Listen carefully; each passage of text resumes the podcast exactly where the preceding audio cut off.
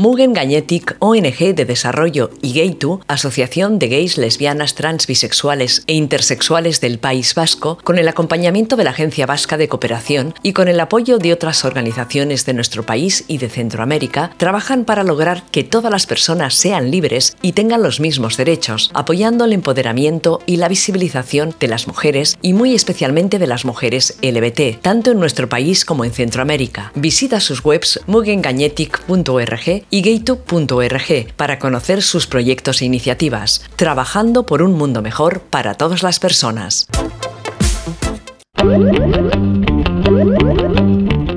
Buenas tardes, eh, buenos días o buenas noches a todas nuestras oyentes. Eh, espero que tengáis un buen día. Yo tengo un día fantástico porque estoy muy bien acompañada. Está conmigo Susana Martín, que no sé si la conocéis, pero espero que la conozcáis, si no ya tenéis delito. Es una ilustradora que lleva trabajando un montón de tiempo haciendo cómics y representando a las mujeres lesbianas y bolleras. Y además no sé si estarás de acuerdo conmigo, Susana, en que creo que serás la bollera que más veces ha dibujado bolleras en el mundo editorial español. ¿No? pues nunca me lo había preguntado eso. podría ser, sí. Sí, porque dibujo una bollera por historieta, podría ser, sí. Claro. Sí, yo he hecho recuento y yo creo que sí, ¿eh? Yo creo que, bueno, que no, no, tengo en la cabeza a nadie más que, haya podido publicar eh, esa cantidad de, de personajes lésbicos. Así que bueno, pues em, te vamos a dejar ese, esa frase en cuarentena. Eh, y como vamos a ir viendo toda tu obra, pues vamos al final, vamos a ver si tenemos razón o no tenemos razón, ¿no? ¿Vale? vale.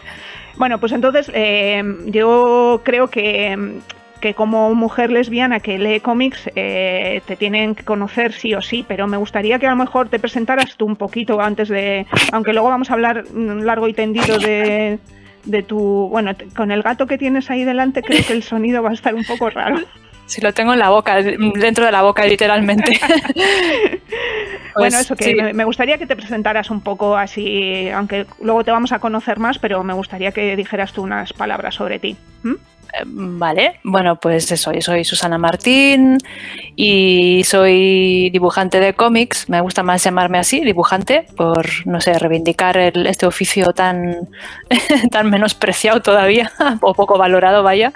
Y bueno, y a ver, profesionalmente desde el 2010 que es cuando salió publicada mi primera novela gráfica, que fue Alicia en un mundo real, con guion de Isabel Frank. Y, pero bueno, dibujando cómics, pues toda la vida, desde que tengo uso de razón, que siempre he estado o dibujando o escribiendo historietas, ¿no? depende del momento de mi, de mi vida. Pero siempre, siempre he estado, o sea, el cómic siempre ha sido algo que me ha acompañado. Siempre presente, ¿no? Sí, sí, sí. Bueno, es que estoy fascinada mirando al gato, entonces estoy un poco... Sí. Espero poder concentrarme en hacerte las preguntas. Pues es que ahora se ha enredado con el cable de los cascos. Problemas técnicos, problemas técnicos. bueno, entonces vamos a empezar por el principio. Como has dicho tú, eh, tú empezaste además, entraste por la puerta grande, yo creo, ¿no? Eh, en el 2010 tu primera novela gráfica y yo creo que tu primer trabajo como profesional, con una, una novela gráfica que, cuyo guion es de Isabel Frank, que espero también que todas nuestras oyentes sepan quién es, porque entonces sí que ya le quita, les quitamos el carné. Eh, Isabel Frank, eh, me imagino que sabéis que es una escritora que fue una de las pioneras eh, que empezó a publicar libros sobre mujeres lesbianas hace muchísimo tiempo y, y hay que leer sus libros y conocerla. Pero cuando empezaste tú, Isabel, eh, esta también era su primera incursión en el, en el mundo de, la novela gráfica. ¿Cómo fue, ¿Cómo fue la historia? Si nos puedes contar un poquito. Sí, pues a ver, sí que es bastante inusual lo de empezar por la puerta grande, como dices tú, ¿no? Es normalmente los inicios son como más eh, escalando, ¿no? Como que vas empezando primero con autopublicaciones o fanzines o ese tipo de cositas, ¿no? Colaboraciones, etcétera. Y fue algo como muy mágico, ¿no? Yo siempre digo que es como un asunto de la Cenicienta, que de repente te, te conviertes en dibujante de cómics profesional, ¿no? De un día para otro. Pues la historia fue que, bueno, yo ya había terminado mis estudios de, de pintura, de ilustración y pintura hice yo, y bueno, pues estaba yo con mis blogs, era la época del blogspot, entonces yo tenía ahí mis un par de blogs, ¿no? Uno que en principio era el que me tenía que dar trabajo, que era donde yo colgaba em, pues ejercicios de, de, diseño gráfico, cartelería, ese tipo de cosas, ¿no? Y luego tenía otro blog más personal, que es donde yo colgaba mis historietas que eran historietas, pues bueno, con, con, mucho, eran humorísticas y autobiográficas, ¿no? Así que, pues bueno, digamos que el primer personaje boyero yo creo que fue ahí, en ese blog. Y bueno, y entonces una antigua profesora de, de la escuela, de la Yocha, que es donde yo estudié arte, eh, que era la que daba historia, historia del arte, eh, tenía una amiga, una muy buena amiga, que había pasado por un cáncer de mama, que era Isabel Frank, ¿no? Y además es muy curioso porque yo había leído casi todas sus novelas. O sea, yo era seguidora suya, ¿no? Yo sí, sí, en esa época había leído ya casi todo lo que tenía publicado. Y fue curioso porque me dijo mi profe, pues tengo una buena amiga que es escritora, novelista, ya pasa por un cáncer de mama y tal. Yo si quieres os... eh, bueno, pues, bueno, a eso, perdón, y que me había saltado lo importante, que estaba buscando una dibujante porque se le había metido en la cabeza la idea de hacer una, su historia, su experiencia con el cáncer, pues pero dándole siempre la vuelta, ¿no? Como dándole una visión positiva, quitándole un poco de, drama, ¿no? Como dice ella, eh, pues había pensado hacerlo en novela gráfica, bueno, por dos motivos. Uno es porque en esa época ya estaba bastante de moda, ¿no? A, a raíz de Paco Roca y el Arrugas y así, pues se había puesto muchísimo de moda eh, la novela gráfica autobiográfica. Y luego también el otro motivo era que, sobre todo pensando en la gente que está recibiendo quimioterapia, pues que es una... El, el cómic, ella había descubierto que era una, una, forma de leer, ¿no? Porque cuando estás recibiendo quimio estás tan baja y tan pachucha, ¿no? Tan, tan, tan flojita que no estás con la cabeza para leer eh, letra. Entonces, eh, algo gráfico sí que te entra mejor, ¿no? Entonces, bueno, pues esas son como las dos de las motivaciones que, por las que se inclinó a hacer un cómic, ¿no? Y luego eso, ella no tenía ni idea de, o sea, ni, pero, pero no, no solo de, hacer cómics, ni, ni, de, ni, escribir un guion, o sea, ni idea tenía. Entonces estuvo bien por un lado, porque tampoco tenía idea de cómo me tenían a mí que mandar un guion, ni cómo, ni, o sea, pues, pues, bueno, tampoco le podía echar la bronca y ella tampoco me podía echar la bronca a mí, ¿no? Y bueno, y lo mágico vino que ella se movía, como ella era novelista importante, ella se movía con un agente literario. Y esta agente, bueno, pues empezó, él fue quien llamó a las puertas de las editoriales y la segunda editorial a la que llamó, que fue Norma Editorial, dijo que sí que le interesaba el proyecto, ¿no? Y bueno, lo curioso es que le interesaba la historia, pero no la dibujante, ¿no? Y yo siempre cuento que me, me lo tuve que currar, o sea, me dieron como un periodo, me dieron un periodo de prueba de un mes o así, y yo me tuve que que currar muchísimo las páginas ¿no? de muestra y bueno, pues así fue como me gané el puesto.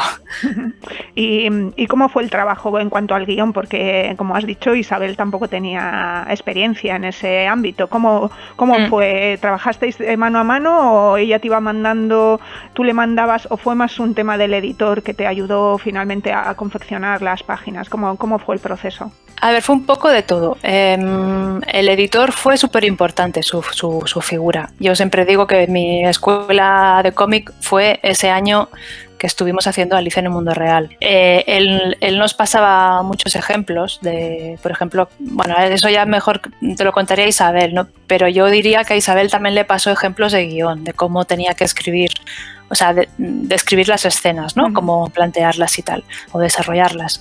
Y, y, bueno, y sin más, a mí me pasó cómics que me podían servir, que me podían ayudar, pero sí que, por ejemplo, yo le mandaba una página y él igual me decía, mira, eh, pues esta viñeta aquí falla por el tema del sentido de la lectura, ¿no? O sea, no, no de leer, sino de digamos que hay como unas normas cuando tú haces un cómic, pues que igual había que invertir una viñeta porque rompía con el ritmo de la lectura o lo, ese tipo de cosas más técnicas, ¿no? Más de, más de oficio. Y, y, así es como, como aprendí. Bueno, em, claro, el problema, entre comillas, es que yo sí que era lectora de cómics, yo sí que dibujaba cómics, ¿no? Aunque no fueran profesionalmente, pero Isabel no. O sea, yo siempre hago la broma de que el único cómic que ha leído ha sido el suyo. Eh, sí que tenía nociones, pues igual de cuando era jovencita, sí que, pues yo qué sé, pues leería lo, típico de la casa bruguera y Mafalda y compañía, pero bueno, pues ya, ¿no? Y bueno, yo en esa época también estaba súper influenciada por Alison Bechdel y el Fan Home, ¿no? Fue también el año en que salió publicado aquí y fue para mí fue muy importante. Y yo, digamos que para hacer Alicia era mi, libro de cabecera, ¿no? Mi referencia, sí. Estaba ahí al lado de la mesa siempre. Y con respecto al dibujo, bueno, eh, para nuestras oyentes que no conozcan la novela gráfica, pues... Eh, eh, sí que va sobre el cáncer de mama, pero eh, vosotras creo que tanto Isabel como tú intentasteis quitarle mucho hierro al asunto. Entonces el, dibujo es bastante caricaturesco, ¿no? Y juegas también mucho con una expresividad de los personajes muy Mm, iba a decir bruguera, pero no, a lo mejor se parece también a, lo que hace Allison en, en Fun Home, ¿no? Como esas siluetas, o sea, buscar la silueta y buscar el movimiento. Eh, ¿Y eso fue consciente o simplemente te salía pues yo creo que hay un poco de todo. Cuando a mí cuando me preguntan por mis referentes, yo siempre digo, pues es que es imposible. O sea, es que yo llevo leyendo cómic desde, desde que empecé a leer, pues no sé, cuando empiezas a leer, a los 3, 4 años igual, yo ya, yo ya leía cómics. Entonces, pues claro, es que yo estoy, o sea, yo tengo desde el Mortadelo al Flash Gordon, o sea, lo que había en mi casa que tenía mi padre, hasta luego ya de adolescente el manga, hasta ya luego de mayor, pues igual el cómic europeo, ¿no? El franco-belga y así, o sea, es como imposible eh, mm, saber o sea, sí que hay obras como que me han marcado mucho, ¿no? Y una fue Alison Besdell, pero yo creo que por lo que significó, no tanto por el dibujo, que sí, que me, que me, gusta cómo está dibujado, sino por lo que me, de repente fue un referente boyero de una tía que dibujaba, y además una historia impresionante, ¿no? Porque a mí, a mí es una obra que me, que me dejó muerta, ¿no? A nivel en muchos sentidos. Y yo creo que fue como un detonante, ¿no? En plan, jo, yo quiero ser como ella, ¿no? Yo quiero, si, esta, y si ella es capaz de hacer eso, pues, ¿por qué no yo también, ¿no? Eso es, eso es, sin sí. sí, y bueno, a sí que hay... A por Alison. de hecho, hay un homenaje, ¿no? Como gratitud, entre comillas, hay un personaje de Alicia que es ella, es como una, un homenaje que le hago. Y bueno, pues ella, ella, lo sabe además porque se lo hicieron llegar y es, ella es consciente. bueno, em, después de, bueno, con Alicia tuvisteis bastante repercusión, fue una novela gráfica que se vendió muy bien, se sigue vendiendo. Em, me gustaría que dijeras unas palabras a nuestras lectoras que no la conocen para que se acerquen a la, a la obra y, aunque sea a la biblioteca, no hace falta que lo compren, que también están las librerías, pero en la biblioteca también hay. Entonces, ¿qué les dirías tú para animar a leer esta novela gráfica? Pues hay varios motivos. Eh, no solo, bueno, está el, motivo, digamos, eh, de tirón de orejas, ¿no? que es que, bueno, pues que evidentemente que hay que tomarse en serio el cáncer de mama, que nos tenemos que palpar, nos tenemos que controlar. Yo eso, eso lo aprendí haciendo este cómic, ¿no? Que de hecho ya tuve un susto, al cabo de unos años tuve un pequeño susto por la cosa esta, ¿no? En plan, ay, voy a, a ver, voy a palparme. y de repente, de repente, te encuentras ahí un bulto, ¿no? pero, pero bueno, eh, por un lado está eso, ¿no? El tirón de orejas este que pues tenemos que ser más conscientes y más responsables con este tema, ¿no? Y no, y no, y no perderle el miedo, porque ahora actualmente, pues ya, si te lo localizan temprano, pues es nada, es una tontería que te le quitan enseguida, ¿no? Y luego, por otro lado, bueno, pues que si sabe el Frank, ¿no? Barra la Vanguardia, las que sean más mayores. Sí, para mí es la eh, Vanguardia, desde luego. Claro. Y pues eso, pues eso, un referente mm, patrio, ¿no? Como diría alguien, eh, pues que, que, que yo qué sé, pues que hay que, o sea, quien haya leído sus novelas, pues el tipo de humor, o sea, lo sigue manteniendo en este cómic, ¿no?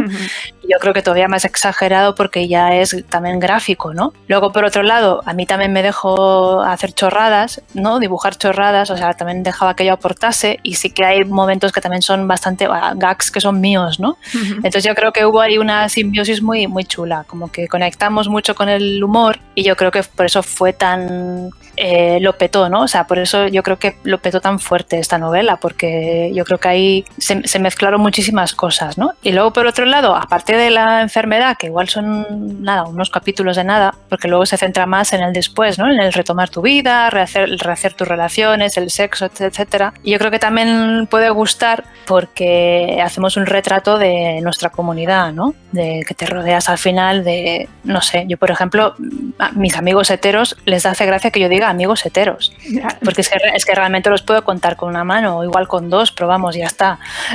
y entonces como que, bueno, es que yo, mi, mi mundo que me rodea es, es eh, muy distinto, o sea, no, no, son los que no están dentro de la norma, ¿no? De la heteronorma. Entonces es como gente muy esperpéntica, ¿no? La que me rodea. Y, y con, mucho, ¿no? lo digo además con, con todo el, el, orgullo. Y yo creo que pues es como una, como una, pues eso, como este, este cómic digo que es como una, eh, como un reforzar, ¿no? Una, una, identidad, una cultura que tenemos. Eh, eh, no sé, yo creo que... Sí, se representa ahí la otra familia, ¿no? Sí. Esa otra familia que sí, tenemos eso, todas. eso es. Eso es, sí. Eso es, sí, yo creo la que familia eso, elegida. Eso está muy bien representado en esa, en esa obra. Uh -huh. y, y, bueno, no quería... Eh, no, no, voy a, no, quiero no saltar, entonces no voy a saltar, ¿vale? Porque esto me llevaba a, a San Samba, pero bueno, no voy a hablar de San Samba todavía porque luego eh, tuviste, aunque no, no tiene personajes lésbicos, eh, luego tuviste un encargo de, de Norma, ¿no? También, entonces entonces, después de esa prueba que te hicieron, les gustaste, digo yo, y te encargaron la adaptación de Sonrisas de Bombay.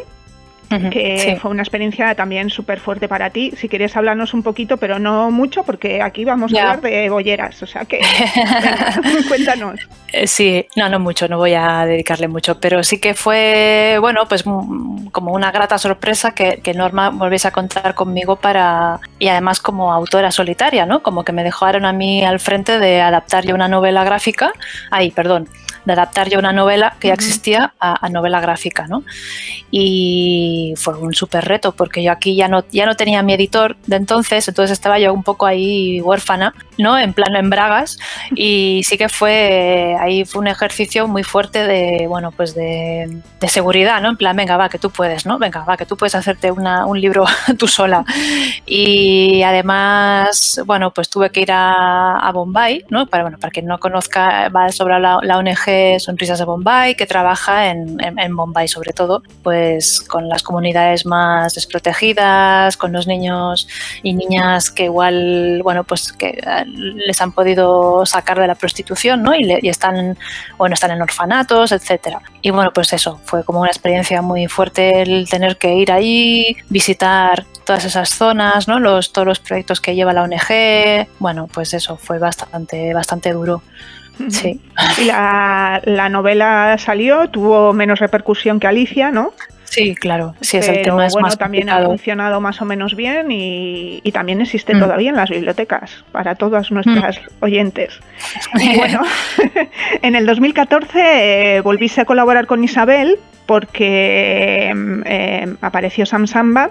No sé si Isabel te llamó directamente o cómo fue. Cuéntanos, que somos unas Mm. cotillas y nos gusta saber estas cosas.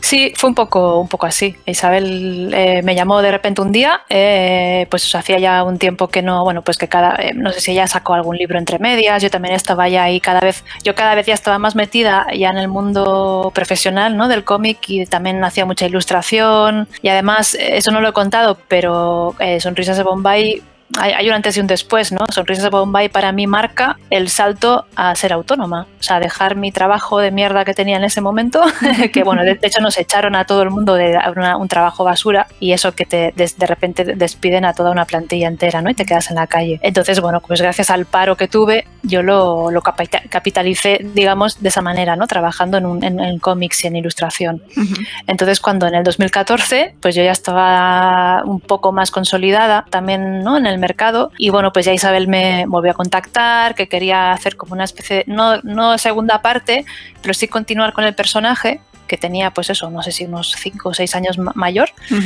y contar, bueno, pues una anécdota que le había ocurrido con un chico senegalés, bla, bla, bla, entonces que también le había pasado a ella, es autobiográfico, y bueno, y sin más, un poco también como para denunciar una situación, ¿no? Que estaba ocurriendo en, bueno, en Cataluña, pero vamos, en todas las, en todas partes del Estado, ¿no? Del tema de la inmigración, que llegan aquí, bueno, y todo lo, lo que les puede ocurrir a un chaval africano cuando llega, ¿no? Y, y se da de bruces contra una realidad que no tenía en cuenta. Claro. En esta obra, eh, desde mi punto de vista, bueno, aquí yo la experta lectora de cómics, eh, también haces un salto cualitativo en cuanto a la narrativa ¿no? y los recursos que utilizas, porque se, se nota ya más flexibilidad y, y, también se te ve más libre en cuanto al, al, trazo y a la manera de afrontar los personajes sin tanto, yo creo que en, Alicia, que está muy bien, eh, se te notaba pues ese punto de quiero que esté perfecto, ¿no? Y a veces la perfección hace que pierda un poco de, de no sé, de, sentimiento. A mí San Samba me gusta, me gusta mucho más en ese aspecto. ¿Tú notas esa diferencia o, Sí, sí, sí, sí, sí. Sí, a ver, yo a ver, yo cada vez que me tengo que enfrentar a un nuevo proyecto, bueno, a un nuevo libro, vaya, siempre digo, venga, tengo que mejorar en lo que fallé en el anterior, ¿no? Entonces siempre hay, siempre hay esa intención de cambiar, de mejorar, de seguir experimentando, buscando lo que sea, ¿no? Aunque me pidan seguir con un estilo determinado porque funcione, siempre intento, pues bueno, bueno, bueno, vale, voy a hacer esto que me pedís, pero yo necesito seguir avanzando, ¿no? No, no puedo quedarme estancada en un estilo. Y sí que en San Samba, igual, al menos para mí, la historia no tiene ese punch, ¿no? Ese gancho que tuvo Alicia. Sí que a nivel gráfico, por ejemplo, si a nivel gráfico Alicia hubiera sido dibujada en el 2014, claro.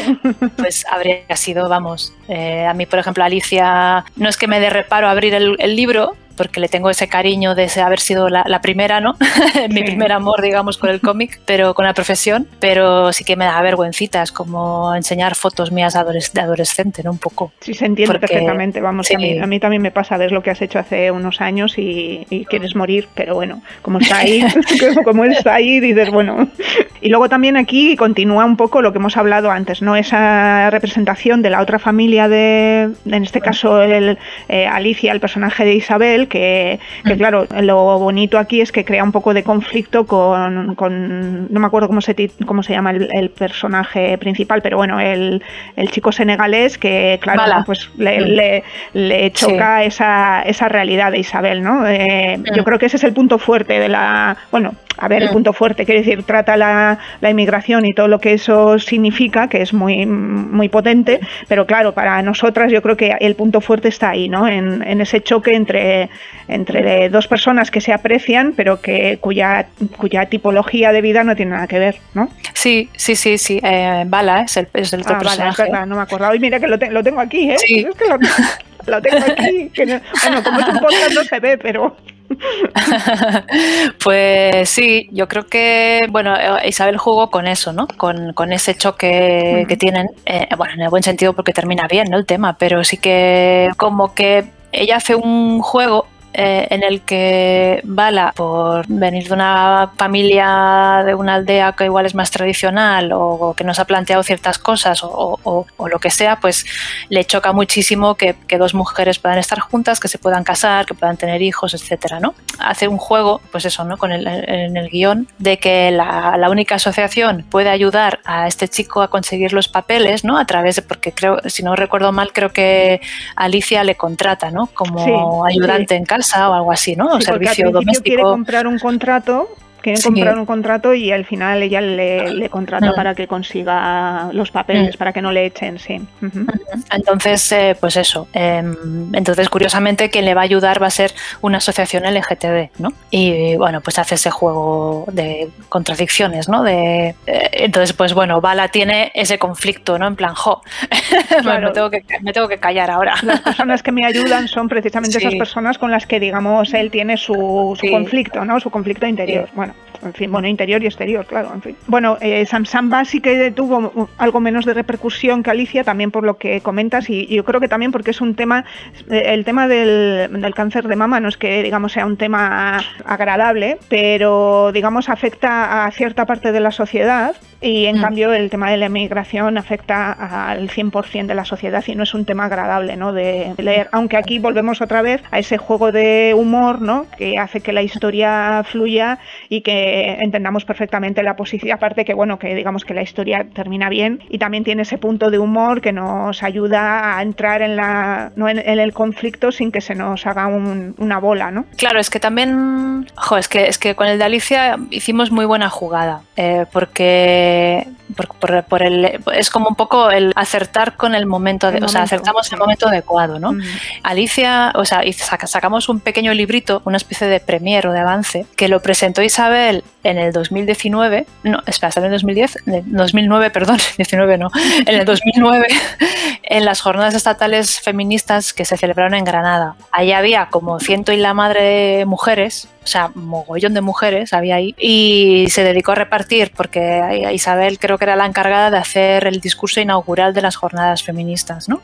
Y se dedicó a repartir eh, todos esos libritos que, Norma, pues ahí se portó súper bien, eh, accedió, ¿no? A, sacar del presupuesto, pues un dinero para hacer esas impresiones, eh, se dedicó a repartir como una posesa todos esos libritos, entonces esos libritos, de hecho a mí hay gente que me conoce más por ese librito que no por la luego la, el cómic, ¿no?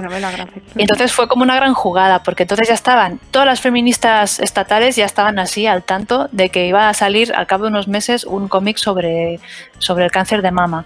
Luego, eh, todas las presentaciones, o sea, nos pegamos un hartón de, de, viajar con Alicia y sobre todo nos movimos muchísimo por asociaciones feministas, lesbofeministas, lesbianas. Nos dieron también el premio Jennifer Quiles de visibilidad lésbica. O sea, fue como nos movimos muchísimo por todo el circuito lésbico del país, ¿no? Entonces yo creo que fue un gran acierto. Sí, y uniendo con esto, que justo el primer programa trató un poco de, este tema, es que claro, eh, también en, aparte de que se haya o no tratado ese tema en una novela gráfica, también al final el que sea un personaje femenino empoderado y además mm. eh, una mujer como, como Isabel, quiero decir, que tiene esa, esa carga eh, en, el colectivo, pues claro, evidentemente todas fuimos, bueno, todas fuimos corriendo a por la, a por la novela gráfica, ¿no? Y claro, San Samba se queda ahí un poco en ese limbo de no, mm. claro, no, porque la historia principal no es la de Isabel, es sí que de la amistad entre ellos, pero es más mm. el conflicto de Chico como tantos otros que se vienen a buscar la mm. vida y,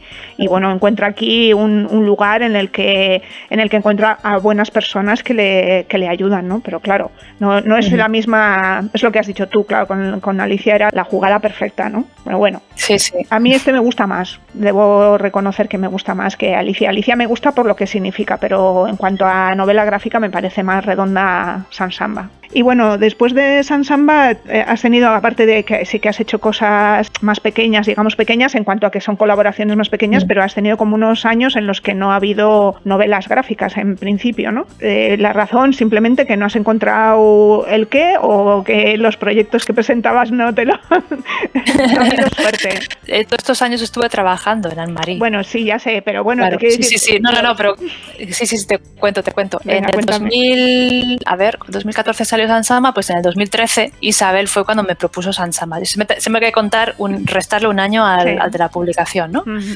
Entonces yo en el 2013 me escribió Isabel, pues yo justo en el 2012, cuando, cuando salió publicado Sonrisas, 2012-2013, fue cuando firmamos María Castrejón y yo con Norma Editorial el, contrato. Entonces empezamos, pues bueno, toda la, la labor magna de sacar adelante esta, esta obra, ¿no? Hubo muchos contratiempos, muchas dificultades, pues que no vienen al caso ahora, ¿no?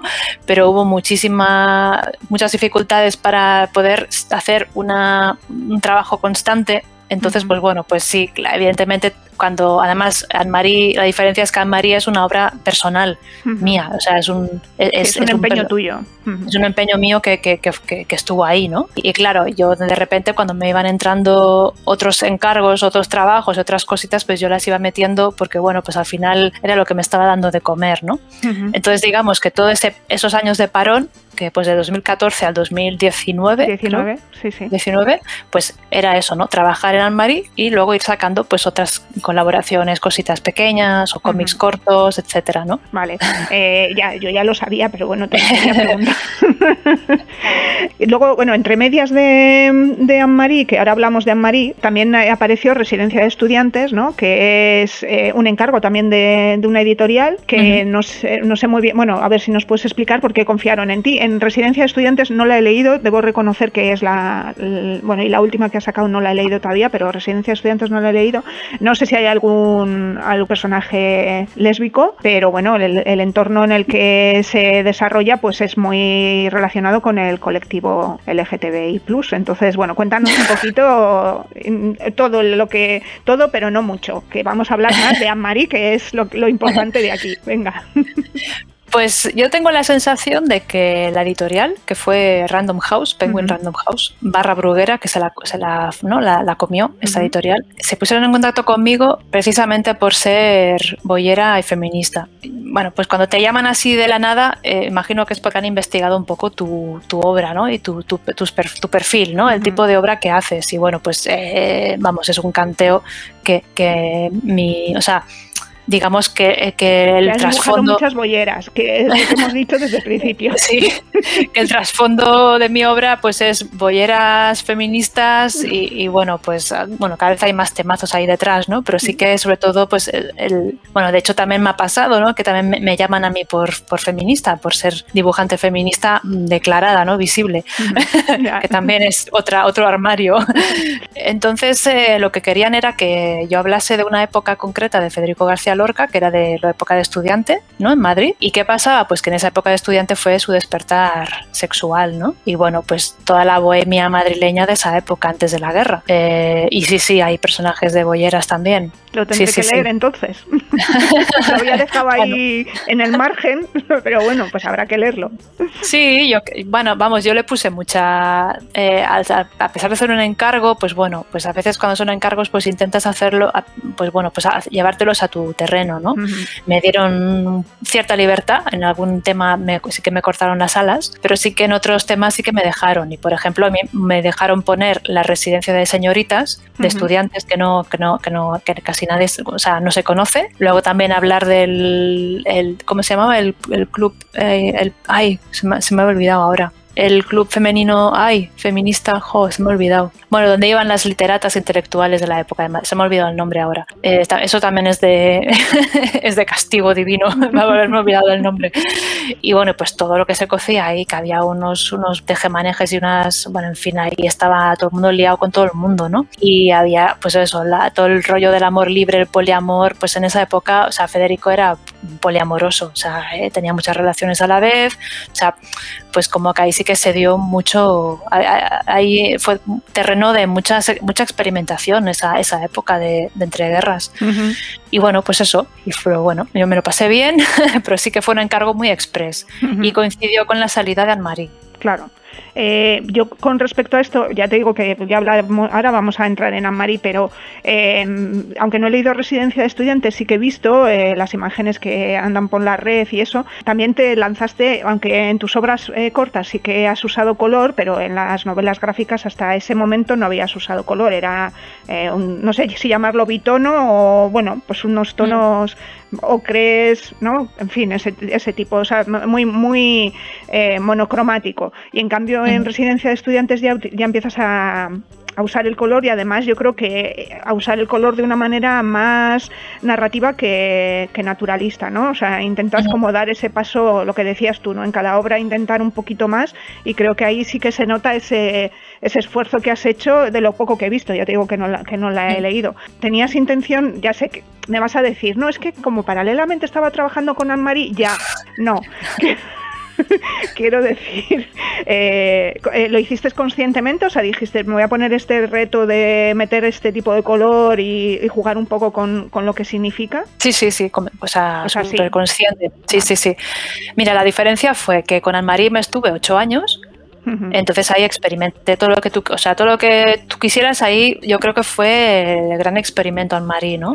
Pues eso, en ocho años yo podía, es que incluso cambiando de técnica, de, aparato también, ¿no? Tecnológico, o sea, yo como que fui como evolucionando también tecnológicamente y técnicamente. Entonces, eh, claro, yo con Anne-Marie empecé a probar cosas y a ver posibilidades. Cuando me encargaron residencia de estudiantes, bueno, una de las guarradas eh, fue que me dieron muy, poco, muy poquito tiempo para realizarlo. O sea, en, un principio me pedían seis meses, que es una locura, y entonces yo intenté negociar nueve meses, ¿no? Y en nueve meses es, una, es muy poco tiempo para, para, no para dibujar, sino para toda la labor previa de investigación, ¿no? O sea, yo tuve que investigar y dibujar y escribir un guion. Entonces era una, un locurón. Entonces, bueno, pues cuando te tienes este, este problema, ¿no? De, con, que tienes muy, poco tiempo, mucho trabajo por delante, entonces tienes que, que como que ser muy práctica, ¿no? Pero a la vez eh, también ser, eh, como es, em, eh, resultona, ¿no? O sea, que, que también fuera resultón. Entonces yo lo que hice fue, bueno, vale, pues lo que voy a hacer va a ser, me, me quedo en un dibujo como más controlado, ¿no? O controlable, sí. ¿no? Como tirando a más realista, o sea, como más sin experimentar en el dibujo, pero lo que, donde experimenté fue en la, en la narrativa que me, me, basé más en la poesía y en el teatro y luego en el color, que ahí sí que, bueno, pues como venía, venía, o sea, o sea, con, con, García Lorca pues era muy fácil, ¿no? Lo de, experimentar eh, con metáforas, con, con, composiciones extrañas, con colores raros, porque pues estaba justificado, ¿no? Todo eso. Sí, ya te digo que lo poco que he visto me ha, llamado eso la atención, porque después de todas las obras de las obras anteriores que no habías trabajado el color, pues llama un poco la atención. Y bueno, vamos a hablar de Anne-Marie, que bien sabes tú que qué pena que perdí, he perdido aquel mogollón que te mandé de la, del ah. cómic, lo he perdido, no, no, lo, no, lo, guardé, porque te hice ahí un análisis que, que, flipas. Pero bueno, cuéntanos un poquito, porque a lo mejor nuestras oyentes no tienen ni idea de lo que estamos hablando, estamos hablando de Anne-Marie, Anne-Marie, y quién es Anne-Marie. Y además, como yo no soy capaz de, pronunciar el apellido, pues te lo dejo a ti y nos cuentas, nos cuentas por qué ese empeño tuyo en, sacar adelante esta novela gráfica, eh, tu fascinación por el personaje y, bueno, cuéntanos un poco todo ese proceso que, has dejado entrever en este, en este rato. Bueno, pues se trata de Anne-Marie Schwarzenbach. Muy bien el apellido, muy bien, Schwarzenbach. Vale. A ver, vale. Entonces yo creo que las que sean seguidoras de Inout Radio eh, sabrán, ya la conocerán, porque creo que uno de los programas eh, desconocidos, y fascinantes, que también es un libro, ahí hablan de, hay un capítulo que es sobre ella, ¿no? Bueno, yo la descubrí en el 2001 yo creo que en el 2001, 2002, ya no recuerdo, 2001 yo diría, o sea que ya ha pasado pues 20 años desde que esta señora me dejó huella, ¿no? O sea, me, me impactó.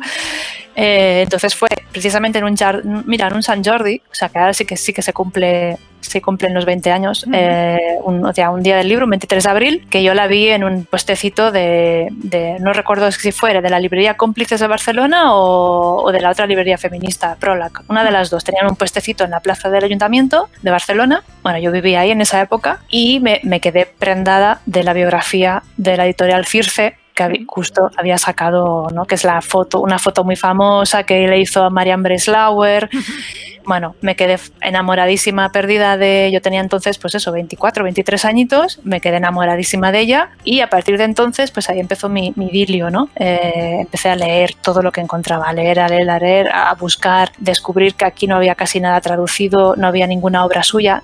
o sea, luego sí que aparece la editorial minúscula y empieza ya a publicar sus libritos, ¿no? De, de viaje. Pero casi nada, vamos, sus novelas no están traducidas aquí todavía, eh, nada, cero. Y bueno, pues eso, durante toda mi época, yo todavía estaba terminando la carrera de historia, yo ni, ni, ni, había empezado a estudiar pintura ni nada. Y bueno, pues yo ya empecé como mi obsesión con este personaje, entonces el proyecto de final de, final de ilustración lo hice sobre ella y el viaje que, hace con el Amayar, luego seguí investigando, leyendo, leyendo. Entonces ya cuando terminé Alicia en un mundo real, eh, y Norma me dijo, proponos un siguiente libro, yo les dije, Anne-Marie Schwarzenbach. Sí que les interesó, pero como que a mí me veían muy verde para un proyecto tan salvaje, ¿no? Porque es un proyecto muy grande y yo era, estaba muy, muy verde. Yo habría durado, o sea, habría tardado 15 años igual en hacerlo. Y bueno, y en no sé en qué año, ya no recuerdo, eh, se me cruzó por el camino eh, María Castrejón, le hablé un día de este personaje, que estaba yo loca perdida con este personaje y tal, eh, empezó a leer sus libros, también le fascinó y bueno, pues decidimos colaborar en el, en el cómic. Hicimos una nueva propuesta Norma, entonces ahí sí que les gustó y dijeron que adelante y así fue un poco la historia. Y bueno, pues eso, lo, lo, bueno de este cómic es que yo también pues he participado en, en escribiendo, coescribiendo, ¿no? Algunas escenas, algunos pasajes son míos. Entonces, pues bueno, pues eh, digamos que es un es como mi tesis doctoral, ¿no? Que, que, que digo. Sí, es como eh, ahora mismo, de momento, la obra de tu vida. Ahora, ¿o no? Sí, Sí, sí, sí, es donde más, bueno, en fin, he dejado ahí mi, mi salud, mi, mi, alma y todo lo he dejado ahí. bueno, yo con respecto a Mari, ya sabes que me, me, encantó y ya te lo dije en su momento. Eh, es que hay tanto que comentar que no sé, tampoco quiero que el programa solo vaya de Anne-Marie. Entonces, eh, pero bueno, sí que me gustaría destacar que, bueno, eh, como tú misma lo has dicho, eh, lo has estado realizando durante mucho tiempo. Entonces, hay una variación de estilos muy, muy remarcada, pero que además no, no, llama la atención porque, como es una biografía en la que el personaje también sufre un montón de cambios durante todo su, durante toda su vida, pues cuadra perfectamente, ¿no? Y a mí lo uh -huh. que más me llamó la atención es esa, yo creo que hay un salto cualitativo en cuanto a narrativa gráfica, ¿no? Se te nota que, que, que lo estabas disfrutando y, y, que querías hacer cosas que no habías hecho hasta, hasta ese momento, ¿no? Y con respecto a eso, eh, me gustaría destacar eh, todo el trabajo que tienes de eh, su relación con las drogas y con la, o sea, to, toda esa otra parte que es, digamos que a lo mejor en, la, en, el cine sí que hemos visto más representado, ¿no? La distorsión de la realidad a través de, de las drogas, mm. pero que en la novela gráfica, no sé si es que yo no he leído mucho de drogas, será eso, pero yo no lo había visto hasta, hasta que leía Mari. Y nada, bueno, pues si quieres comentarnos algo de, del tema narrativo y cómo te enfrentaste a ello, pues encantadas de escucharte. Pues sí que sí, claro, el cambio narrativo fue una de las dificultades, porque a ver, yo el primero hice el storyboard, o sea, el storyboard estaba hecho, pues no lo sé, eh, ya no me acuerdo, pero pongamos que en el 2015 ya estaba hecho el story, ¿no?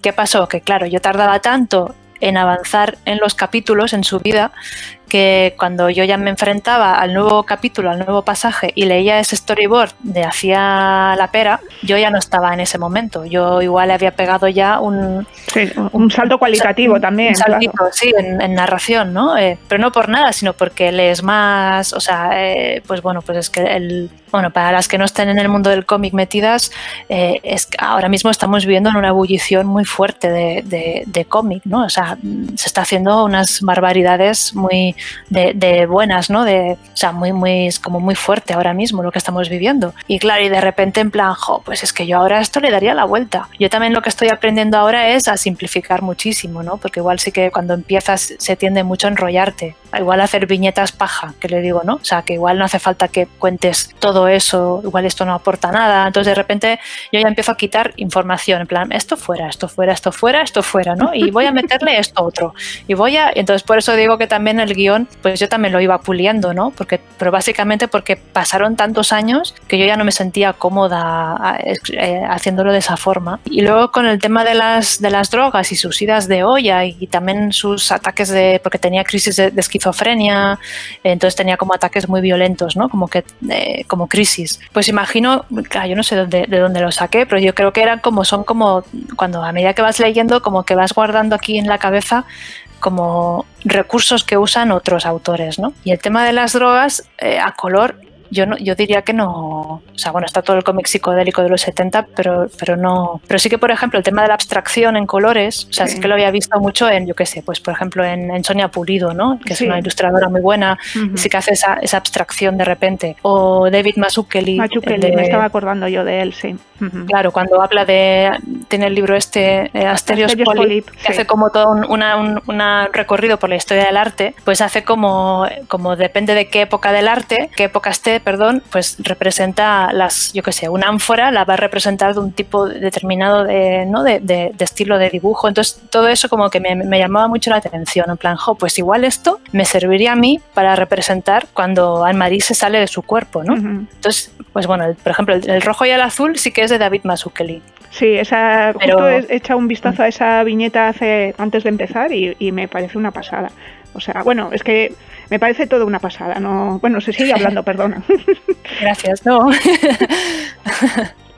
No, bueno, lo que, lo que sí te quería comentar es que creo que es un cómic que llega más a los sentimientos que a, narrar en realidad la vida de Anne-Marie, ¿no? Yo también conocí al personaje, al conocer el personaje no me ha, no me, no, me ha chocado nada, pero sí que creo esto como un poco de, de mm, hecho en falta tal vez más datos. Entiendo que, claro, es una, no sé cuántas páginas tiene la novela, pero eh, claro, tenéis que reducir y hay que contar lo que hay que contar y encima ya fue una vida muy intensa en la que viví un montón de cosas, ¿no? 163, bueno, con los... Sí. Entonces sí que creo que lo, lo bueno que tiene es que te pega en el corazón directamente. O sea, es algo que te, que te, que te lleva pero no mm. terminas de saber exactamente quién era Marie, aunque supongo que a lo mejor ni leyendo sus novelas, ni leyendo, ni viendo sus fotografías, ni, ella misma a lo mejor sabría definirse, mm. ¿no? Porque claro, estamos hablando de un personaje muy extremo eh, en una sociedad también muy extrema y con una carga aparte de ser boyera, mm, pues súper potente, ¿no? Que creo que supongo que es lo que te llamaría la atención en su momento de ella, aparte mm. de que, es, que fuera periodista, viajera, que escribir, no sé. Sí, pues eh, sí, sí, tienes razón en todo. Em, a ver, por un lado, en un inicio iba, iba a ser dos volúmenes. Ah, vale, vale, vale. Íbamos a, contar ahí, vamos, hasta todo. todo, todo pero era una ida de olla, porque, pues bueno, o sea, imagínate, si hemos tardado ya siete años en sacarlo, ocho, pues es que no, no era, y norma editorial no, bueno, o cualquier editorial, ¿no? Tienes que ser, tiene que ser una historia muy buena, tú tener un caché ¿no? O sea, tener realmente mucho público que te va, vas, va a estar ahí apoyándote cada vez que saques, bueno, eso ya es a, nivel más de mercado editorial, Eso es lo que le pasa a Paco Roca, ¿no?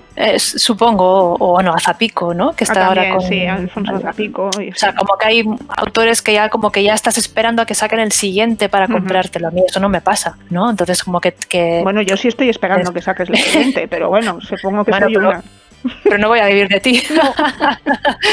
claro, entonces, eh, pues eso, eh, cuando no tienes ahí un, un ¿cómo es? Un de, atrás, o sea, un, un público, ¿no? Como que si ya no, es, ahora sería traducible a los likes, ¿no? Si no tienes tantos likes, pues no, no, no, apuestan por ti, ¿no? Entonces es un poco lo que pasó, que de repente no, no, lo vieron y dijeron, no, no, o sea, montaroslo como queráis, pero tenéis que hacerlo todo en un solo volumen, ¿no? Entonces ahí empezamos a meterle tijera, a cortar, a cortar, a cortar y nos quedamos, eh, imagino que con lo más esencial de ella, ¿no? Y sí que tienes razón, que, que, que bueno, sí, a ver, yo creo que un poco de forma inconsciente eh, María Castrejón y yo nos repartimos el, como el, alma, el personaje. Igual una se centró más en el tema de la locura, el, ¿no? O sea, o, sea toda su. cómo, cómo inició, o sea, cómo, cómo Anne-Marie llegó a ser, ¿no? Eh, es todo eso, todos estos problemas que tenía ella. Y luego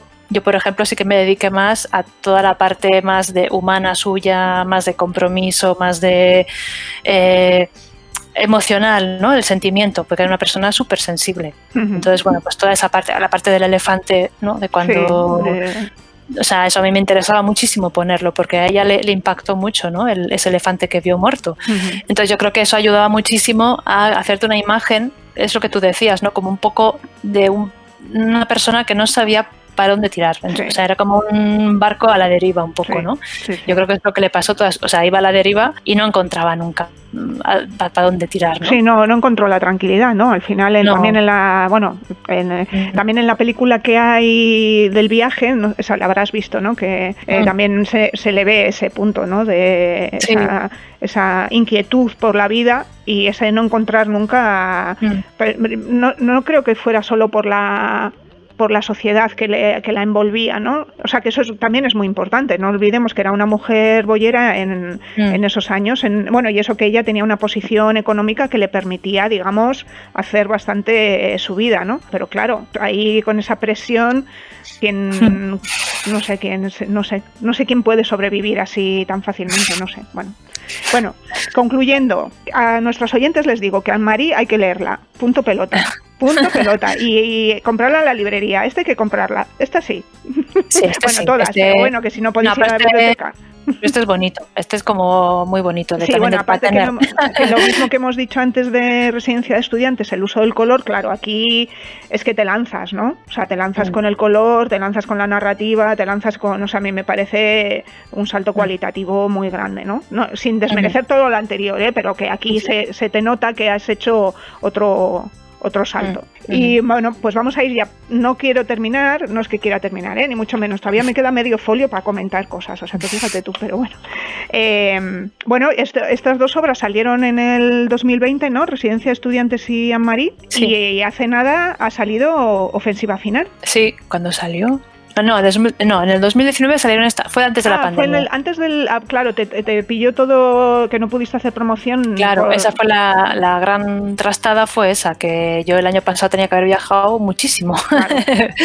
y nada, o sea, solo hice un viaje, o sea, antes de la pandemia, que fue el Salón de Valencia, y ya está. Y ahí a partir de Valencia ya, ya nada más. Claro, vamos a decir entonces a nuestros oyentes, por favor, comprad a Mari porque Susana no ha podido hacer la promoción que se merecía. Venga, seguimos.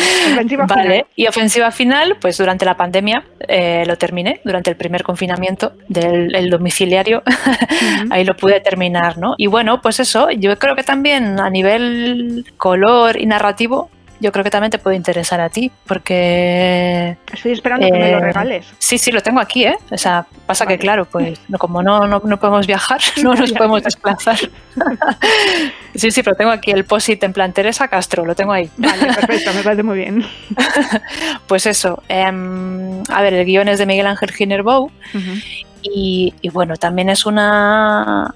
Es que, que cuento un poco el origen o... Sí, sí, cuenta, cuenta, por favor, sí. Te lo iba a Vale. preguntar, pero si lo cuentas tú sin preguntar, mejor. Bueno, pues coincidió que tanto a Miguel Ángel como a mí, eh, bueno, pues eh, nos, nos gustó Nicaragua. Tuvimos ahí un flechazo con ese país. Por un lado, Miguel Ángel viajó con, bueno, con su pareja artística y de vida, que es Cristina Durán, con un proyecto de Oxfam Intermón, en el que bueno, tenían que viajar. A, a varios dibujantes los repartieron por varios proyectos en el mundo, ¿no? Y a ellos les tocó Nicaragua y Guatemala. Entonces, bueno, pues visitaron ahí un poco lo que a mí me pasó con Sonrisas de Bombay, ¿no? Les hacen visitar los proyectos que llevan, las comunidades y tal. Entonces a Miguel Ángel se le quedó ahí en su libreta varios temas que vio muy que le impactaron muchísimo, ¿no? Y dijo, ojo, esto aquí sale otro cómic, ¿no? Aquí esto hay que hay que contarlo todo esto. Y paralelamente, bueno, coincidió que nos conocimos más o menos en ese año, en el 2014, 13 por ahí, que fue el año en que, en que viajamos los dos a Nicaragua. Yo viajé porque mi, mi, chica, mi pareja, en ese momento vivía ahí. Y nada, pues yo fui a visitarla, entonces también de paso conocí el país y un poco lo, que, lo de Miguel, Miguel Ángel, ¿no? Eh, él lo conoció a través de una ONG eh, y yo lo conocí a través de, pues, de la gente que vive allí, ¿no? Después de todas las, las amigas que tenía mi pareja en ese momento ahí viviendo. Y bueno, pues fue otra manera también de visitar un país, ¿no? De conocerlo. Entonces, eh, bueno, pues sabiendo todo eso, Miguel Ángel dijo, Buah, esta chica es ideal para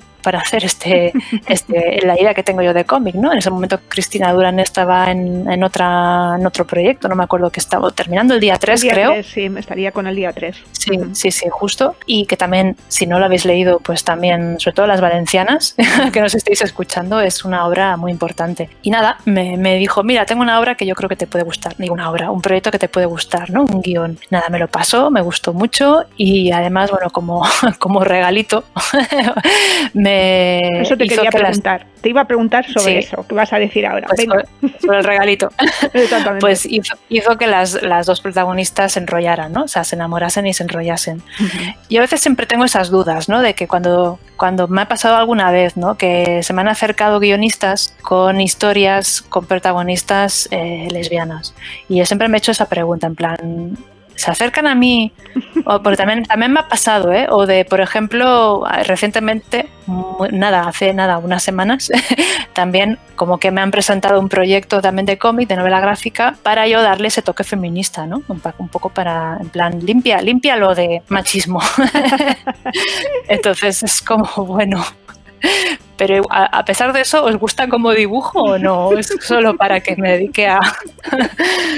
¿no? Entonces, bueno, pues siempre tienes esa, como que te haces esa pregunta, ¿no? Pero bueno, y Miguel Ángel me consta que no, tampoco, o sea, fue un regalito, además él siempre lo dice, ¿no? Que pensó que me, que me iba a motivar más dibujar a una pareja de chicas que no a una pareja hetero, la verdad es que sí, mucho más, me motivaba mucho más. Y bueno, y lo bonito es que también me dejó a mí, todo el desarrollo de, la, de su relación me dejó un poco a mí que la, que la desarrollase yo, ¿no? Entonces fue como bonito eso también. Bueno, con ofensiva final también haces como un, pues eso, otro salto cualitativo total y además, bueno, has estado trabajando en ello, ya has dicho que terminaste en el confinamiento, pero digamos en un periodo más concreto y supongo que tu estilo se ha mantenido eh, más y has tenido mucho más fácil el no tener esos líos en el storyboard, que me pasa a mí también que cuando veo algo que he pensado hace tres meses o cuatro, digo, pero qué narices si esto ya no, no cuadra, ¿no? Eh, entonces yo creo que seguramente, yo no, como ya sabes, no la he leído porque todavía no me la has dado, pero supongo que para ti también tendrás la sensación de que es una obra más compacta, ¿no? Más, como más... Sí, sí que tengo esa. Además, como que la... A ver, sí que hay unas, las primeras páginas igual tienen un poquito más de tiempo porque son las que haces siempre para, presentarla a, sitios, ¿no? A concursos, lo que sea. Bueno, además esta ganó la ayuda del gobierno vasco. Ah, es verdad fue bastante importante, fue una gasolina, o sea, fue gasolina, ¿no? Se, fue para seguir con el proyecto. Entonces, pero sí que del resto de páginas, o sea, de la 20 para, para adelante, eh, sí que son, pues bueno, como el, tiempo es bastante, o sea, se mantiene, ¿no? Por ejemplo, la aplicación del color, aquí yo, por ejemplo, disfruté muchísimo en este cómic con el color. O sea, yo creo que aquí me lo han dicho muchísimo, ¿no? Que se nota, se nota mucho la, toda la intención que le he dado. Aquí sí que practiqué, mira, de hecho, ahora estoy que no, no me apetece hacer color, porque es como si es que ya lo di todo y ya no me apetece, ahora quiero hacer blanco y negro, porque estoy harta. Estoy muy harta ya del color. Sí, sí, no, ya te he leído por las redes, ya he visto.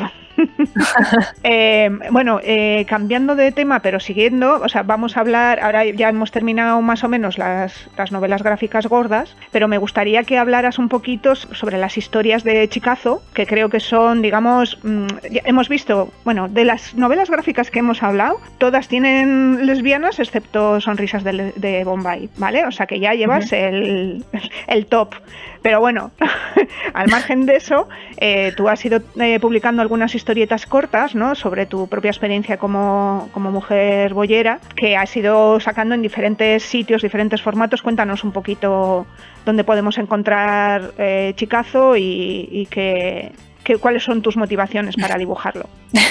pues a ver, sobre todo los chicazos, que creo que ya llevo como tres o cuatro o así, se encuentran casi todos en Picara Magazine online. Online es lo más fácil. Ah, también están en papel algunas. Luego publiqué otra, Tortas y Bollos. Sí, en la que eh, yo viñetas con orgullo. Eso, en el Eso, Magazine, que está también gratuito en Internet. Eso hablaré un día de las cosas que hay gratuitas en Internet. Eh, también intentaré darles los enlaces de Picara Magazine para que lean Chicazo. ¿Y has, has hecho alguna otra más? Porque yo cuento tres que yo conozco. Sí, a ver, luego hay una muy reciente, muy reciente, muy reciente, que es en un fanzine de maternidades bollos, que está justo, se está distribuyendo, pero de una, se está distribuyendo de una forma muy manual, porque, bueno, pues forma parte de un proyecto, de un colectivo de, Bilbao, entonces como que está como esparciéndose así como muy, pues, además pandemia mediante es muy complicado lo de poder viajar y llevarlo a los sitios tú, ¿no? Como se hacía antiguamente con los fanzines. Sí. Entonces es una, pues es una revista que varias eh, madres bolleras hemos, ¿no? como que nos hemos encontrado, hemos, como que hemos creado una pequeña red, nos hemos encontrado y como que hemos hecho un primer fanzine que imagino que será el primero de, unos cuantos. De varios, y ahí, ah, qué bien. Y ahí he hecho una historia que cuento el, parto de, bueno, pues el nacimiento de mi hija, ¿no? El parto de mi pareja y bueno, cómo es el, el, acompañamiento y bueno, y claro, pues somos nosotras, somos dos, una pareja de mujeres y, y niña mediante, ¿no? y pues eso, o sea, digamos que las historias es un poco, eso lo aprendí de, Isabel con, con, Alicia en el mundo real, es que tú dibujas tu entorno. Y resulta que mi entorno es que es así. Entonces no es que yo dibuje historias de bolleras para bolleras, no, no, es que yo dibujo mi vida. Entonces de repente, pues claro, me dibujo a mí misma pues, pues soy tal cosa, soy así. Que dibujo, yo qué sé, que hablo sobre, no sé, me da igual el, el, tema X, pues es que si salgo yo, o pues es que voy a salir con, pues con mis pintas, o voy a salir con, ¿no? con, con, mi hija, o lo que sea. Que hay y con lo del chicazo eh, pasó, fue una especie de como de reivindicación mía, porque el origen, el origen del primer chicazo fue que esos monográficos de la, de la FNAC que reparten en, Navidad o así, ¿no? Creo, cuando compras eh, libros o cómics o algo así. Nos llamaron a unas cuantas autoras y autoras así en general, ¿eh? Y entonces la, ya no me acuerdo qué año era, pero la movida fue que el título, como lo querían titular, era Las chicas pintan mucho o algo así. Entonces era tan, o sea, tan, tan obsceno, horrible y, en fin, casposo. Y no sé cómo. Entonces muchas nos pusimos en contra, protestamos y bueno, ellos dijeron que es que ya, ya está, ya era muy tarde para cambiar todo. Bueno, no sé, como que no les dio la gana. Entonces mi, mi meada de perro, sí, mi, mi meada de perro, un poco para marcar mi territorio, fue esa, ¿no? Hacer una historia dentro de Las chicas pintan mucho que se titulase Chicazo.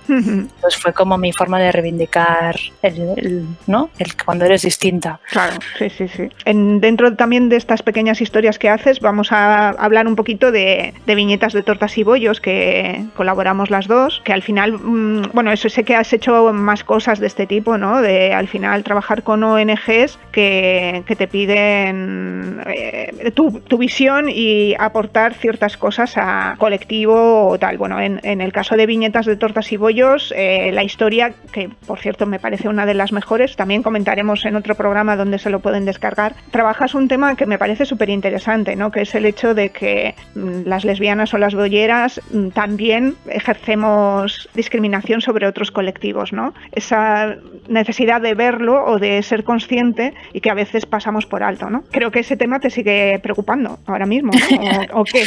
Sí, Sí, bueno, es que ahora mismo justo estoy cerrando una novela gráfica que va de esto, ¿no? Por eso, por eso, lo sé, sé. Pues sí, no me recuerdo cómo, fue el origen. Yo creo que el origen de todo, o sea, el, eh, de, o sea de, que cuando se me ocurrió esta idea para tortas y bollos, fue eh, pues la, aparición, o sea, en mi vida, la aparición en mi vida del feminismo decolonial, ¿no? O las o el feminismo, ¿cómo le llaman? Eh, ay, ya se me ha olvidado ahora. Bueno, eh, da igual, el feminismo decolonial. Es que estaba acordándome justo del colectivo y no me acuerdo, ahora no me sale el nombre. Bueno, aquí en Bilbao están raíces, creo que se llaman. No me acuerdo ahora. No me acuerdo, no me estoy hablando por hablar, ¿eh? Mm. Y la cosa es que me, me movió muchísimo, o sea, me, el cerebro me explotó cuando empezaron a hablar de las euroblancas, porque claro, las euroblancas por aquí, las euroblancas por allá, porque claro, los privilegios que tenemos, y yo, privilegios, pues a mí me están discriminando, a mí me discriminan todos los días, tengo que salir del armario siempre, ¿no? Todo, cada, cada momento. Entonces de repente ahí te das cuenta que yo eh, no, no, o sea, esa, esa, yo también puedo ejercer esa, esa violencia, ¿no? Ese racismo lo puedo estar ejerciendo no, no ya a una racializada, sino también racializada y bollera, o racializada, eh, gorda, bollera. O, o sea, entonces ahí ya puedes empezar a añadirle todas las, las, no etiquetas, no me gusta decir etiquetas, ¿no? Pero todas las eh, reivindicaciones que, puedas imaginarte, ¿no? Entonces, bueno, pues eso, como que ahí el cerebro me hizo catacroc, que también podemos hablar de racializadas, como podemos hablar, pues eso, de gordas, o podemos hablar de sordas, ¿no? ¿Qué pasa con las lesbianas sordas? O etcétera, ¿no? Que me parece un tema súper interesante y que, y que tenemos que trabajar más, la verdad, ciertamente. Pero bueno, cuéntanos en qué estás trabajando, aunque eh, ya, cuéntanos, cuéntanos. bueno, pues estoy eso, cerrando una novela gráfica que va a salir ahora en junio sobre, bueno, que me, que me contrató CEAR Euskadi, que es una ONG, bueno, CEAR, me imagino que la conocerán, que es una, voy a decirlo fatal porque yo con las siglas soy muy mala, pero es como... la Comisión de los Refugiados, eh, los que acogen a todos los refugiados que llegan al Estado y luego los distribuyen y, les dan acogimiento y luego se lo cede, bueno, los ceden, entre comillas, ceder a otras ONGs para que les den otro tipo de servicios, sí. Justo, justo, pues eso. Pues CER Euskadi, la de aquí, pues me encargó hacer una novela gráfica, un poco siguiendo la línea de que hizo con Asylum con Javier Di Susi con, Asylum. Javier Y Susi, un poco siguiendo esa línea, ¿no? Pues yo creo las historias, o sea, yo creo el guion, las historias y todo, ¿no? La cosa es que el, el, tema es personas de la comunidad LGTB y mujeres cis que por ser verse amenazadas por las maras o el crimen organizado de El Salvador y Honduras, pues se ven obligadas a huir de sus países y bueno, y, las que están aquí, las que llegan aquí y están al País Vasco y están pendientes de asilo, ¿no?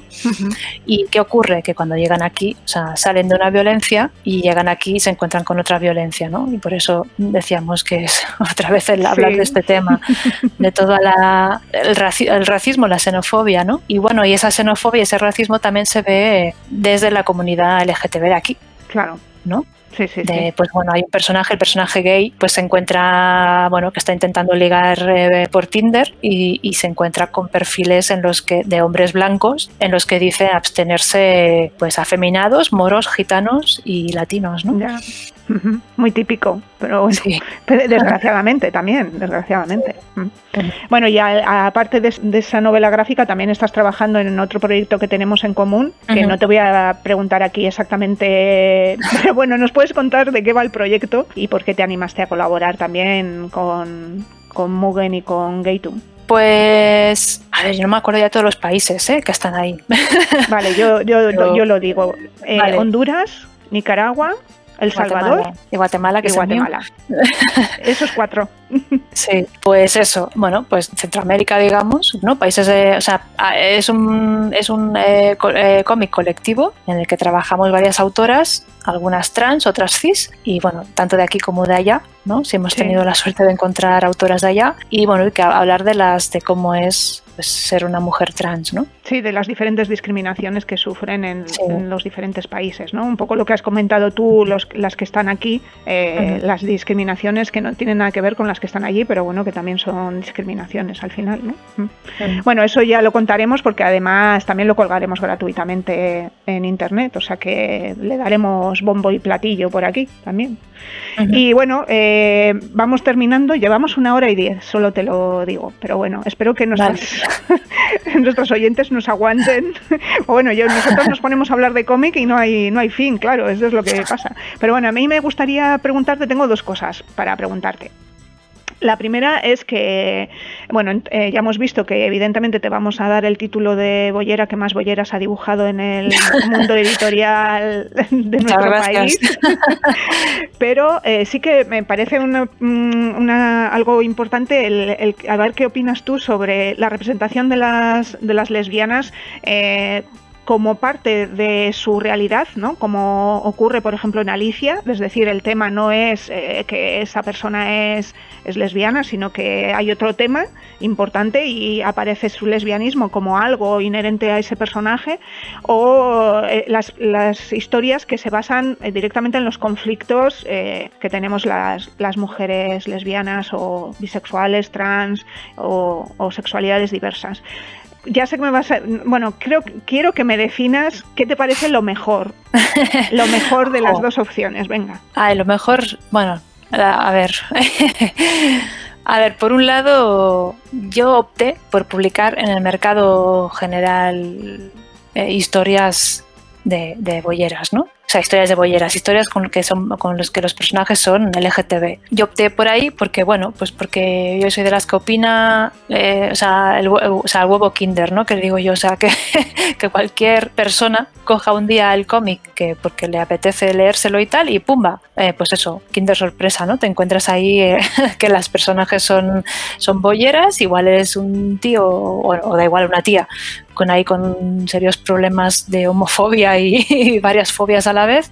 Y bueno, pues como que quiero pensar, o sea, yo creo mucho en la, en la, en la educación, ¿no? Pues bueno, pues qué remedio, ¿no? yo creo que desde todavía no, nos ocurre, ¿no? Que tenemos que estar educando constantemente a la gente, ¿no? Que es muy cansino, pero bueno, pues qué remedio, además, pues bueno, ahora, justo ahora que están habiendo esos retrocesos otra vez, ¿no? En, No en derechos, que igual es más, más, complicado que nos quiten derechos, pero sí en, en mentalidad, ¿no? Y haya un aumento de violencia otra vez en la calle. Por otro lado, sí que, sí que me parece que seguir alimentando la cultura boyera, ¿no? Pues con cómics, con literatura, con sí que me parece pues que es bonito, ¿no? Formar parte de la comunidad, pero en cuanto a cómics se refiere, digamos que no hay muchas lectoras de cómics. O sea, por no decir, o sea, igual ahí, pues eso, es como, como mis amigos heteros, que los puedo contar con una mano. pues las lectoras boyeras de cómic también se pueden contar con una mano, me parece, por desgracia, ¿no? Entonces yo, pues bueno, yo con Alicia sí que lo valoré en plan, jo, y si ¿y si hago, ¿no? Como Alison Bessel y me convierto aquí en Alison Bessel? Pero claro, es que Alison Bessel publica en Estados Unidos, que es un mostrenco, es como publicar para Europa, ¿no? Es como un, país que es muy, es un país de países, Estados Unidos. Pero, o sea, estoy de acuerdo contigo, ¿eh? O sea, lo que has dicho me parece correcto, pero al final, con tu título de la bollera, que más bolleras ha dibujado en, en el mundo editorial. Quiero un diploma, ¿eh? Oye, con, con ese título yo creo que se te abren las puertas. Eh, vamos, no hay nada que decir. no, pero bueno, eh, mira, justo el primer programa del podcast fue sobre eso, ¿no? Sobre por qué las mujeres lesbianas no leemos cómics. Eh, yo creo que eso está cambiando poco a poco, pero sí que es verdad que todavía no hay una base que, que nos permita, pues como puede hacer eh, Sebas Martín, que publica mm, libros sobre chicos gays y, vive de ello y vende. Y, en nuestro caso seguramente no, no, sería posible. ¿no? Y es una pena porque, claro, las mujeres somos las que más leemos. Yo no sé por qué el tema del cómic sigue siendo como un hijo menor o no sé, o, el tullido de la familia o, pobrecito, vamos a darle, no sé, no sé, bueno, en fin. Y bueno, yo, yo estoy de acuerdo contigo y creo que tenemos que estar en los dos ámbitos. Esa es mi opinión, ¿no? Está claro que si tú te defines como, o sea, si publicas solo historias eh, muy centradas en el, en el mundo lesbiano, como es mi caso, eh, pues evidentemente sé que, el, recorrido que puede tener esas historias es el que tiene, ¿no? Pero creo que tenemos que estar presentes en el resto de las historias y, que el hecho de ser lesbiana, trans, bisexual o, lo que sea sea un añadido y se presente esa realidad como una eh, algo sin más que como a las personas hetero o las personas cis que son así porque son así, pues nosotras también, ¿no? Somos así porque, porque somos así y, tenemos que salir como tal. Y luego la otra pregunta que tenía ya para terminar es si estás leyendo algo ahora, eh, eh, algo que te parezca interesante, aunque no sea sobre, sobre temas lésbicos y aunque no sea cómic, que siempre nos viene bien escuchar que puedas estar leyendo, aunque me imagino que como tu función de madre, pues las cosas de leer pues, está un poco en, el tercer plano, en el quinto plano de la vida. ¿no? Pronto se me va a olvidar leer, yo creo. pues a ver, lo último que he leído y que sea recomendable, eh, a ver dónde está. Bueno, piruetas, ah, piruetas. Que lo tenía muy, tenía muy pendiente piruetas y lo tenía ahí como la. Bueno, tengo una, una balda en, el que están ahí los cómics, que cada vez hay más cómics por leer que los que tengo leídos. o sea, es como poner, puedo poner una, una tienda. y este, ¿y cuál más? El de. También recomiendo mucho. Laura Dean me ha vuelto a dejar. Ah, Laura Dean, sí, no lo he leído ese todavía. Mm. Ese es, bueno, es como un caramelo, es delicioso, es como muy bonito, muy bonito. El dibujo es increíble. Y de hecho, bueno, hablando de autoras, nuevas autoras referentes bolleras o bisexuales, Rosemary O'Donnell, que es la, la dibujante, pues bueno, pues como que se reivindica, es visible, es bueno, es medio zaragozana, medio estadounidense, vive, en Estados Unidos, ¿eh? Ajá pero vamos, es que es una maravilla como dibuja y las historias. Y sé, ahora ha publicado recientemente otra que también va de una historia de amor entre dos chicas, que este, bueno, pues con todos los confinamientos no puedo ir nunca a comprar cómics, pero bueno, como no puedo leer, está bien, así hago. Claro, claro. Y luego está haciendo otro, o sea, que es como que ahora está muy a tope dibujando historias. Sí, yo le tengo muchas ganas a ese, pero no me... O sea, es que eh, justo fui ayer, no, el día antes del día del libro me fui a tres librerías. No sé por qué lo hago el día antes del día del libro, podía haberlo hecho el día del libro, bueno, y ya me cargué con cinco lecturas, dije, no, no puedo más. Y yo te quería recomendar, antes que has comentado lo del fanzine de maternidad, maternidades lésbicas, eh, me compré hace un tiempo Maternidad Bunch. Ah, sí. Es de una autora americana que debió de ir publicando sus sus vivencias eh, poco a poco y luego las ha ido recopilando y está bastante bien. A mí me, a mí me ha gustado. Me, vamos, sí. te lo recomiendo. Si, así para que te sientas identificada como madre, madre, bollera. O sea, hablando de cómics gratuitos, no sé, yo creo que está también de descarga, pero también para bueno, las que también imagino que le sonará a Elisa y Marcela, la historia. Ah, sí, eso pensaba, no te preocupes, se lo voy a comentar. En el día que hable de gratuitos hablaré y además tengo, tengo el cómic que me lo mandó Julia Vicente, que es la ah, autora. Intentaré hablar con Julia también, le haré una entrevista si me si le apetece y me deja, claro. Mm, sí, seguro. y nada, pues no sé si quieres comentar algo más. Yo creo que ya no tengo más preguntas. No, yo creo que ya está, ¿no? Una hora y no se van a, se van a agobiar. Se van, a agobiar, ya. No, que dos bolleras hablando tanto tiempo de bolleras y de cómics mal. sí, como demasiado friki. Demasiado, demasiado. Bueno, Susana, pues nada, pues muchas gracias por habernos dedicado este tiempo, ha sido muy agradable. Eh, hemos hecho un recorrido bastante completo, nos hemos dejado cositas, ¿no? Cositas más pequeñas que has hecho también de activismo y, cosas, pero bueno, eh, no podíamos, es que ya, eso lo que dices, una hora y veinte, pero bueno, yo creo que ha quedado bien claro eh, tu título. No sé si hacerte hasta un, diploma y mandártelo. Sí, sí, sí, yo. Encantada, ¿no? Lo pongo aquí en la sala de estar. y nada, pues yo animo a nuestros oyentes a que, a que lean tus cómics, a que, a que se acerquen al cómic, que van a encontrar historias que les van a interesar, que les van a emocionar y que además salen bolleras, que qué más quieren, ¿no? pues sí. Eso. Bueno, pues nada, chicas, eh, nos vemos en la siguiente y, y estamos en contacto. Venga, Susana. Venga, un abrazo. Chao, Agur. Mugen Gagnetic, ONG de Desarrollo, y Gaytu, Asociación de Gays, Lesbianas, Trans, Bisexuales e Intersexuales del País Vasco, con el acompañamiento de la Agencia Vasca de Cooperación y con el apoyo de otras organizaciones de nuestro país y de Centroamérica, trabajan para lograr que todas las personas sean libres y tengan los mismos derechos, apoyando el empoderamiento y la visibilización de las mujeres y muy especialmente de las mujeres LBT, tanto en nuestro país como en Centroamérica. Visita sus webs mugengagnetic.org y gaytube.org para conocer sus proyectos e iniciativas, trabajando por un mundo mejor para todas las personas.